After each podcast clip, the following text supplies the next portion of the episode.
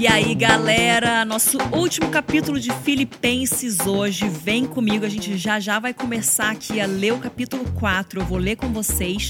E se você não puder abrir sua Bíblia, mais uma vez eu falo, abra em casa depois e estude, tá bom? Para que essa verdade ela não venha ser só um conhecimento intelectual, como a gente falou no capítulo 3, mas venha ser um conhecimento empírico mesmo, aquilo que se tornou revelação para você. E aí já vou pegar o gancho que esse foi a coisa que Deus mais falou comigo no capítulo 3, que é sobre Paulo, quando ele entende que ele teve, tinha todo o conhecimento intelectual a respeito das escrituras e da lei, mas ele considera tudo isso como perda, como esterco, como lixo, considerado com o conhecimento empírico de Cristo Jesus, com experimentar e viver Cristo.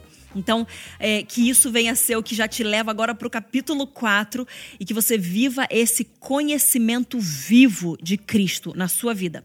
Amém? Então, já vamos lá. Capítulo 4 de Filipenses. Se você puder, abre a sua Bíblia. Se não, preste atenção que lá vem história. Capítulo 4, versículo 1 de Filipenses. Portanto, meus amados irmãos, de quem tenho muita saudade, vocês que são a minha alegria e coroa, sim, meus amados, permaneçam deste modo firmes no Senhor.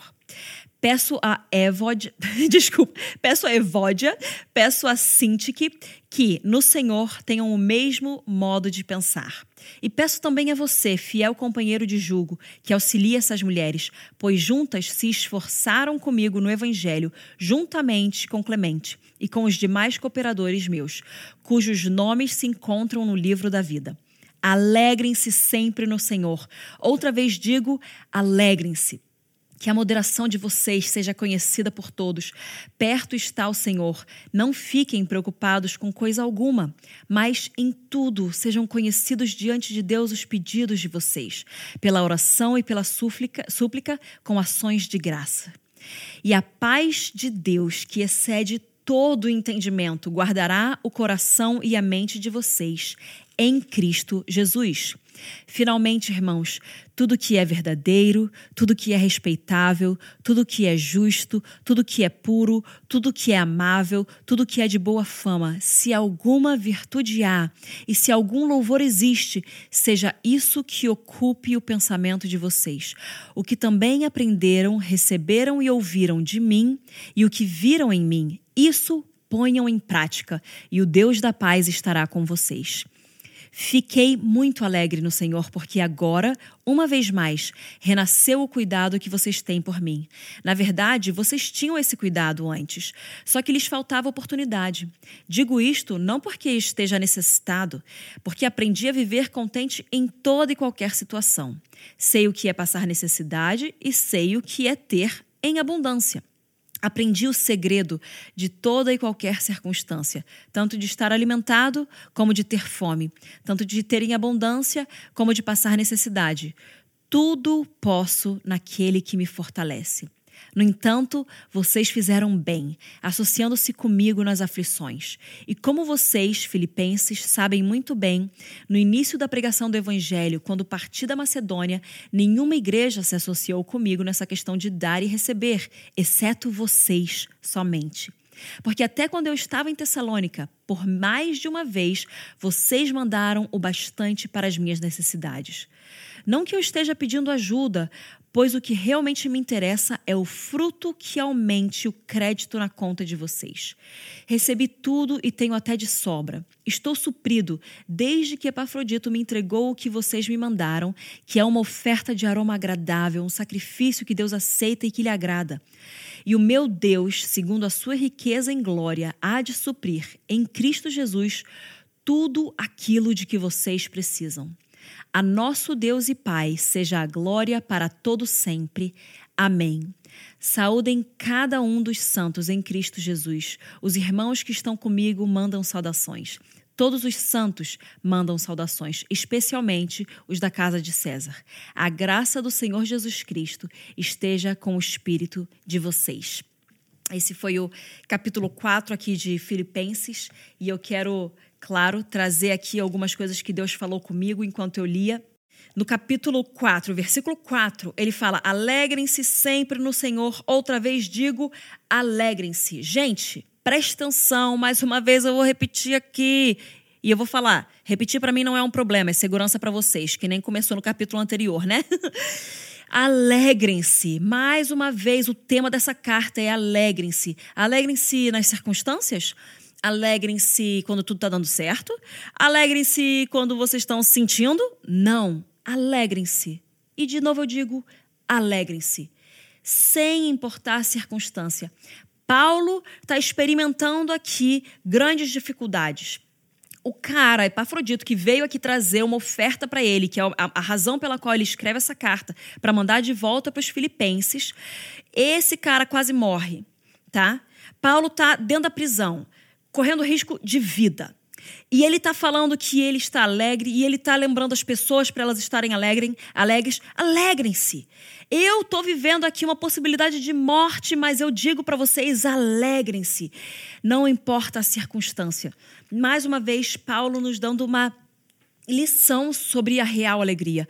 A real alegria, ela não tem a ver com as circunstâncias. E eu não estou querendo aqui diminuir a tua dor, o teu sofrimento. Nós passamos por muitas dificuldades aqui em terra. Nós passamos por dores. Nós passamos pela perda de entes queridos, nós passamos por doença, nós passamos por várias aflições nesse mundo.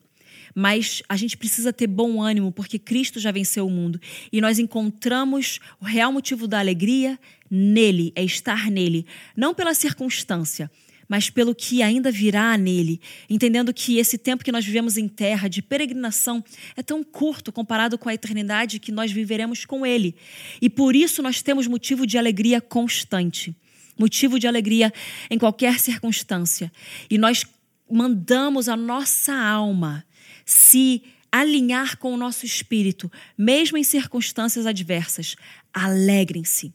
E, sabe, recentemente eu passei por algumas, alguns dias mais difíceis e eu tive os momentos assim, minha, minha alma apertada, vou dizer, minha alma meio amassada. É, só que eu sei que eu, eu tive aquele meu momento eu compartilhando com meu marido e eu com certas dores e certas aflições e vendo a minha própria incapacidade diante das circunstâncias. E eu passei por aquele momento e eu falei: Deus, está doendo e, e, e é isso. Mas eu sei que eu preciso me alegrar. E eu vou fazer com que a minha alma esteja de acordo com o meu espírito, com que a minha alma acompanhe a realidade celestial, a realidade divina, a realidade de quem habita em mim. Então, alegre-se, ó minha alma, no Senhor, não nas circunstâncias, não nas dores, mas nele. E é por isso que eu posso encontrar alegria, porque tem a ver com ele e com a vida dele e com o destino que eu tenho nele. Não com a circunstância pela qual eu estou passando aqui. Por isso que ele fala: alegrem-se sempre no Senhor. E outra vez eu digo: alegrem-se. Daí a gente pula ali para o versículo 6, que é uma das perguntas que eu mais recebo na vida, assim, seja pelas mídias sociais, seja ao vivo. Júnia, como que eu lido com a minha ansiedade? E a gente encontra aqui a, di a dieta, não, a receita, a receita certinha para a gente lidar com isso. Porque ele fala, primeiro começando, alegrem-se, mais uma vez eu digo, alegrem-se. Daí ele fala que a moderação de vocês seja conhecida, ou seja, nós precisamos ter uma vida moderada, esse espírito de moderação. Agora aqui, não fiquem, no versículo 6, preocupados ou ansiosos com coisa alguma, mas em tudo sejam conhecidos diante de Deus os pedidos de vocês pela oração e pela súplica com ações de graça. Lembrando, Paulo está na prisão e ele está falando: não fiquem ansiosos por coisa nenhuma. Não se preocupem por coisa alguma. Eu estou aqui preso correndo risco de morrer. Mas eu estou lembrando vocês, não se preocupem, não fiquem ansiosos. Sabe como é que vocês têm que fazer isso? Submetendo as tuas emoções a Deus, submetendo as tuas emoções à realidade divina dele e você pega e fala, que nem eu fiz, lembra que eu estava falando aqui agora? Eu vou apresentar aqui as minhas dificuldades, as minhas dores, as minhas aflições. Eu apresento para Deus, tá? Mas tem uma chave logo depois. Então, você faz tudo isso conhecido diante de Deus, os nossos pedidos através de oração e súplica, com ações de graça. Então, quando você está apresentando isso para Deus, você está sendo grato por quem Ele é. Você está sendo grato por o que Ele já fez por você, mesmo que a situação esteja difícil. Então, nós apresentamos aquilo em oração. Se você está ansioso, a primeira coisa que você tem que fazer é apresentar essa ansiedade, essa preocupação para Deus.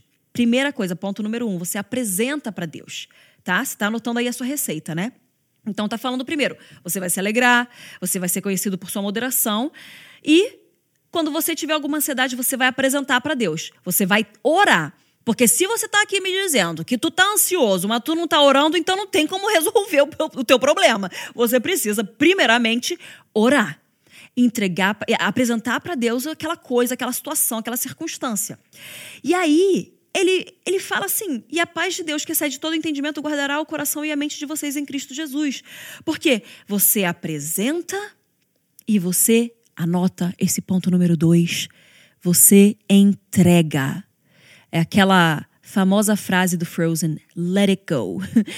Você precisa apresentar a Deus as suas necessidades, as suas aflições, e você precisa entregar. Na hora que você chega na oração, você chega cheio de peso, cheio de carga, e você apresenta, entrega e larga a mão daquilo. Deixa ali, não pega de volta. Apresentou e entregou em oração, confia que ele vai fazer. Olha os lírios do campo, olha os pássaros, olha ao seu redor, olha todas as coisas.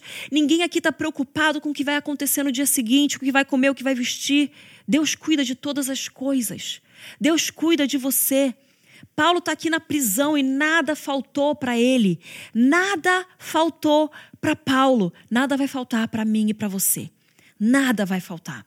Então, para a gente vencer essa ansiedade, a gente alegra, se alegra no Senhor. A gente é conhecido pela nossa moderação no falar, moderação no pensar, moderação no agir. E a gente apresenta as coisas a Deus em oração, com ações de graça já por quem Ele é, com gratidão por tudo que Ele já fez. E o que Ele já fez eu quero frisar para você, que é se entregar por você na cruz, tá? Você apresenta e você entrega e larga mão, solta, tira o peso de você. Você tem que entrar no momento de oração de um jeito e sair do seu momento de oração de outro jeito, porque você trocou aquele fardo ali, aquele peso. Você pegou agora algo que não pesa mais sobre você, você entregou para Cristo. Ele morreu por nós e ele ainda hoje ele fala: "Vem, me entrega teu peso para que você não carregue esse peso.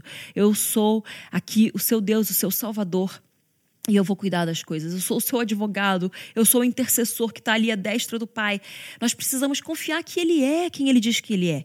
Então nós apresentamos e entregamos, largamos mão daquilo, a gente solta, tá bom? E aí ele continua, e ele fala o seguinte, né? Que a paz de Deus, então, ela é, que excede todo entendimento, ou seja, que vai além de qualquer coisa que você consegue conceber com a sua mente humana. Mas essa paz, ela vem a guardar o coração e a mente de vocês em Cristo. Então, quando você apresenta e entrega, a sua mente e o seu coração são guardados nele. Lembra que Paulo fala no capítulo anterior de, anterior de ser achado nele? Então nós estamos nele. Nossa mente e nosso coração são guardados nessa paz que excede todo entendimento em Cristo Jesus, que por tudo já pagou. Então é nele. Por isso que nós precisamos permanecer na videira.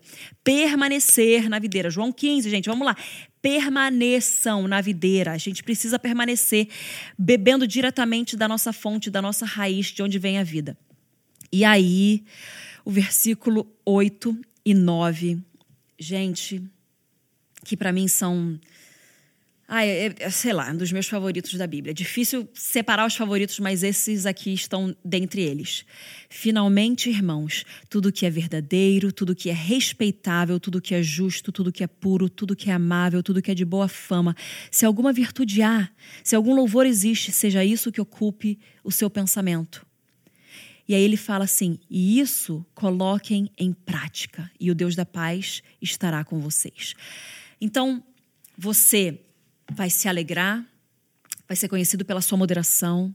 Você vai apresentar as coisas em oração a Deus, você vai entregar as coisas em oração a Ele, não vai continuar com elas, segurando nelas depois da oração. E aí depois você vai ter um checklist na tua cabeça daquilo que está ocupando os teus pensamentos. Se aquilo que ocupa o seu pensamento não é verdadeiro, não é respeitável, não é justo, não é puro, não é amável, não é de boa fama, não tem virtude nem louvor, isso não pode, não deve ocupar os seus pensamentos. Então você precisa. Você pega aqui Filipenses 8 e você já começa a bater. Os meus. Filipenses 4, 8, desculpa. Os meus pensamentos estão de acordo com isso? Se sim, legal que isso ocupe os seus pensamentos. Se não, manda embora e começa a ter pensamentos verdadeiros, respeitáveis, justos, puros, amáveis, de boa fama, de virtude e com louvor. É isso que tem que ocupar o seu pensamento. E aí, tudo que você aprendeu, tudo que você recebeu, e tudo que você ouviu, e tudo que você viu nas pessoas que estão mais à frente na caminhada com Cristo do que você, com mais experiências, é, com mais vida vivida, nessas pessoas que você já re reconhece a integridade e respeita, tudo aquilo que você viu e ouviu e leu na palavra de Deus, ponha em prática. E então o Deus da paz estará com você. Não é só ouvir, não é só ler, não é só ver, assistir, é pôr em prática. Então, como que você vence a ansiedade? Eu te, acabei de te dar todos os pontos aqui. Mas você precisa não só saber esses pontos, você precisa pôr em prática esses pontos. Porque hoje, as mídias sociais, especialmente, elas estão saturadas de passos práticos, chaves para isso, segredos para aquilo, é, como alcançar e viver aquilo. Só o que a gente precisa fazer é pôr em prática. A gente tem muito conhecimento, muita informação, mas a gente às vezes falha em pôr em prática tudo aquilo que a gente já aprendeu. E a Bíblia, ela é a plenitude de tudo aqui que você precisa aprender. Se você não precisa ir para mais nada além da Bíblia. Aqui tem todo o manual, tem todas as diretrizes, todos os, uh, os, segredos e chaves e passos para você chegar nesses lugares, porque a Bíblia já é completa. E o Espírito Santo transforma essa palavra escrita em palavra viva, revelada, rema para você, tá? Então, nós precisamos pôr em prática aquilo que nós já sabemos. Eu quero orar com você agora, orar por você agora. Pai, em nome de Jesus Cristo, seu Filho, nós oramos nesse momento e clamamos para que o Espírito Santo venha invadir o coração e a mente de cada um que está ouvindo, de cada um que está assistindo aqui agora, que eles venham ser cheios do poder do Espírito Santo, do poder da ressurreição de Cristo. E que realmente nós venhamos apresentar tudo o que tem nos afligido, que tem nos preocupado, que tem nos deixado ansioso, que nós apresentemos em oração e que nós entreguemos em oração coração e que a partir de agora tudo que for verdadeiro, tudo que for respeitável, tudo que for justo, tudo que for puro, tudo que for amável, tudo que for de boa fama, que tiver virtude e louvor, que isso ocupe os nossos pensamentos para que o Senhor, o Deus da paz, esteja conosco, nos conserve em paz, nos conserve em paz em ti. Guarde a nossa mente e o nosso coração em paz em Cristo Jesus. É isso que eu clamo e oro nessa, nesse momento aqui. Eu peço para que Jesus Cristo venha ser conhecido não de uma forma intelectual, mas de uma forma empírica para cada um aqui. Em nome de Jesus eu oro. Amém. Deus te abençoe. Compartilhe com os seus amigos esse nosso pequeno estudo de Filipenses e fique atento para os próximos. Amo vocês. Fiquem com Deus e conservem o seu caminhar digno diante do Senhor uma vida digna do Evangelho de Cristo. Deus abençoe vocês.